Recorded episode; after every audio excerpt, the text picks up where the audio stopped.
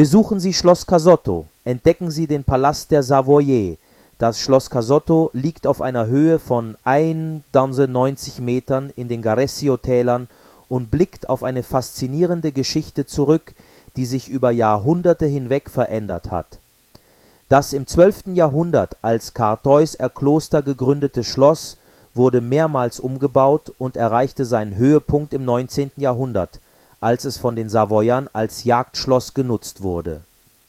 Nach einer Zeit der Schließung führte die Region Piemont Restaurierungsarbeiten durch und öffnete die Tore des Schlosses wieder für Besucher.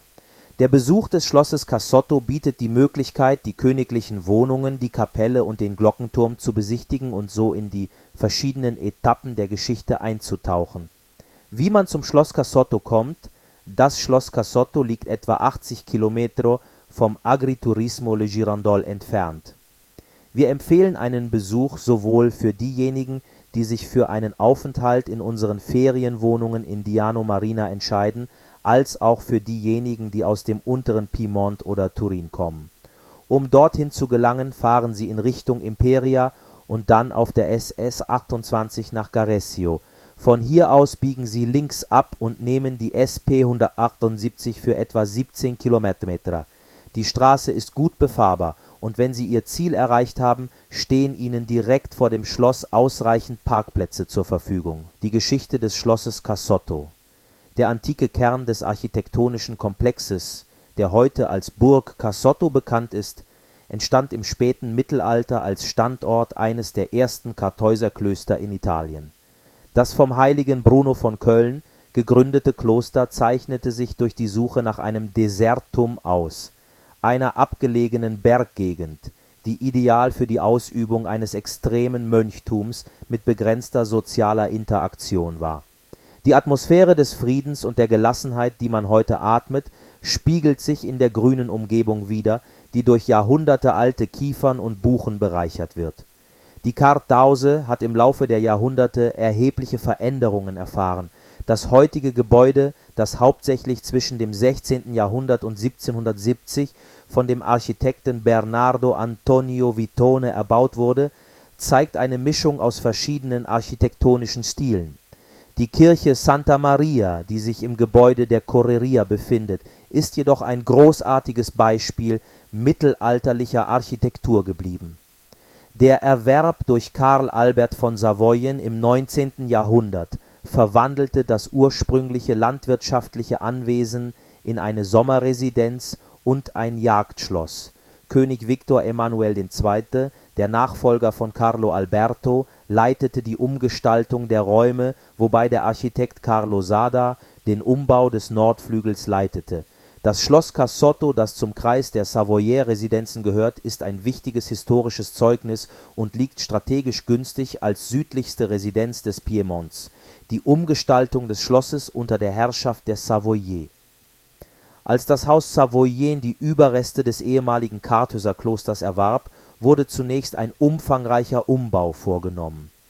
Leider wurde der Teil des Klosters selbst, der durch die Zeit und die Plünderungen bereits stark gezeichnet war, bei diesem Prozess ausgelassen und verfiel. Der vordere Bereich mit der Kapelle und den Gästequartieren wurde dagegen vollständig restauriert und kann noch heute besichtigt werden. Das Schloss blieb von 1837 bis 1881 im Besitz der königlichen Familie und wurde dann an private Eigentümer verkauft. Karl Albert begann mit der Umwandlung in eine Sommerresidenz und ein Jagdschloss, doch erst sein Nachfolger Victor Emanuel Ayay und seine fünf Kinder erweckten die Residenz zum Leben. Dazu gehörten Maria Clotilde, Umberto, Kronprinz Amedeo, Herzog von Aosta und späterer König von Spanien, Odone und Maria Pia, zukünftige Königin von Portugal Marie Clotilde von Savoyen, die in sehr jungen Jahren von ihrer Mutter zur Waise gemacht wurde, führte ihre Geschwister liebevoll nach Casotto, wo sie den größten Teil ihrer Jugendferien verbrachten. Der galante König, der für seine Liebe zur Natur, zur Jagd und zum guten Wein bekannt war, wurde bei seinen zahlreichen Jagdausflügen oft von La Bella Rosine begleitet, der Frau aus einfachen Verhältnissen die er zunächst religiös und dann morganatisch heiratete Der Aufenthalt der Savoyer auf Schloss Casotto, der etwas mehr als 40 Jahre dauerte, war Zeuge einer der berühmtesten Episoden des italienischen Risorgimento und trug dazu bei, Maria Clotilde zu einer bedeutenden Persönlichkeit zu machen. Maria Clotilde, die von ihrer Mutter eine angeborene Sanftmut und tiefe religiöse Hingabe geerbt hatte, stellte sich im Alter von zwölf Jahren mit außerordentlicher Gelassenheit und Reife der Verantwortung für die Erziehung ihrer jüngeren Geschwister und der Rolle der ersten Dame des Hofes.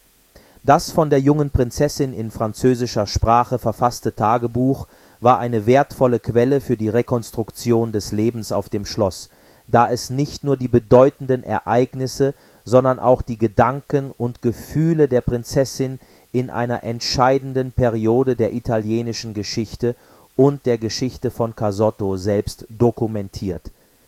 Die Kunstgalerie und das Zimmer des Kronprinzen von der Treppe auf der linken Seite gelangt man in den breiten Korridor im ersten Stock, der den Rahmen für eine außergewöhnliche Gemäldegalerie bildet.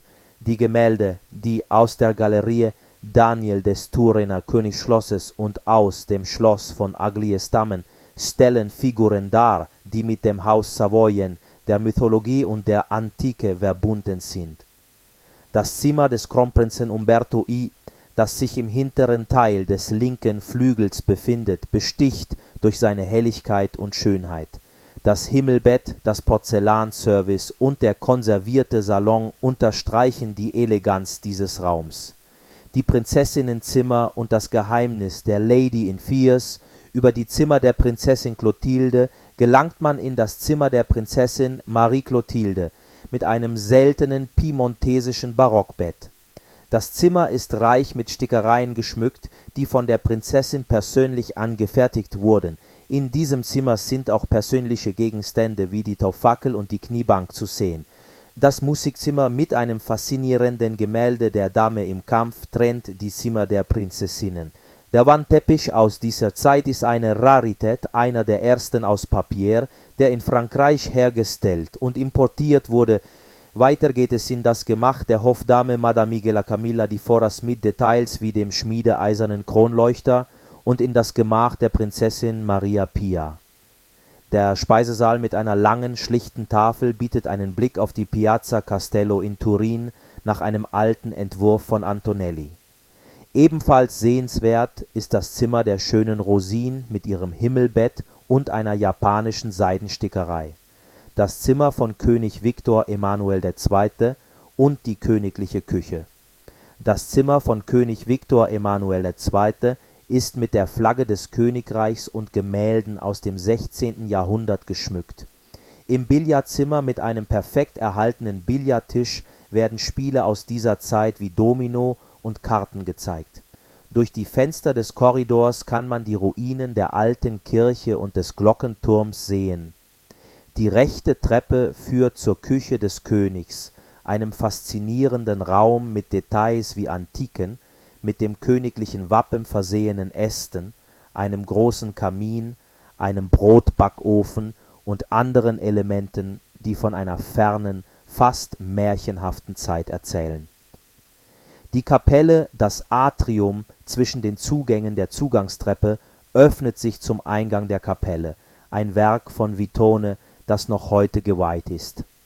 Die Kirche wurde im Auftrag der Savoyer umgebaut die die Seitenkapellen in königliche Tribünen verwandelten und monolithische Säulen aus Breccia di Casotto hinzufügten.